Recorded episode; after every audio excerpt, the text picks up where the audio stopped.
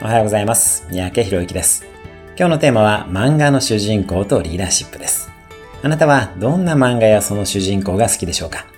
私は人気漫画はなるべくチェックするようにしていますが、例えば少年ジャンプの人気漫画の主人公には特徴があります。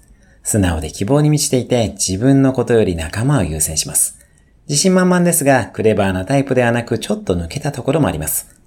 こういうキャラクターが人気が出るということは、日常生活においてもこのようなタイプに人望が集まるということです。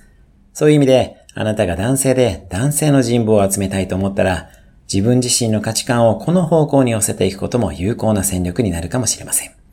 そもそも、仲間を助けるというものは、あなたの人脈や信頼を増していくことになります。